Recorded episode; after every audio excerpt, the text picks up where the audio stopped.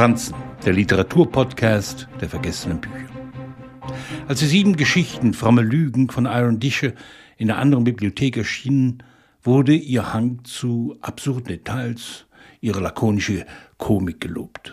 Als deutsche Jüdin in Amerika in den 1950er Jahren aufgewachsen, war sie umgeben vom Horror des Holocausts. Können Lügen fromm sein? Dienen sie nicht vor allem dem Zweck, sich zu entziehen? Erleichtert das gegenseitige Einschwindeln nicht das Leben miteinander? Disches Figuren fehlte es an schlechtem Gewissen, an übergeordneter Moral, um der Versuchung zu widerstehen, sich selbst in ein besseres Licht zu rücken oder seinen Vorteil aus einer Lüge zu ziehen. Es sind Immigranten, Verlorene. Zum Beispiel ein alter Mann in Jersey, den seine Enkel für Adolf Hitler halten, weil er ihnen das Fernsehen verbietet und von einer schwarzen Mattscheibe betet. Sie alle bewegen sich zwischen Berlin und New York.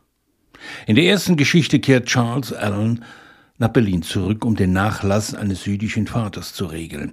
Er gerät an die jüdische Inhaberin eines Antiquitätenladens, der ein Umschlagplatz für Hehlerei jeglicher Art ist und deren Inhaberin gerne einen Kerzenumzug zum Gedenken an die Kristallnacht veranstalten würde, um einen satten Schnitt mit dem Kerzenverkauf zu machen. Was sich dann als Wahrheit in Bezug auf diese Jüdin herausstellt, verleiht dem schwarzen Humor von Ira Disher eine besondere Brechung. Ihre Geschichten drehen sich um Pointen, um einen Schlusseffekt, der alles in ein anderes Licht rückt und den Menschen als umtriebig und widerstandsfähig, vor allem verlogen, bloßstellt. Oftmals ist das Komische jedoch mit dem Tragischen verbunden, vor allem wenn Geheimnisse bewahrt werden sollen.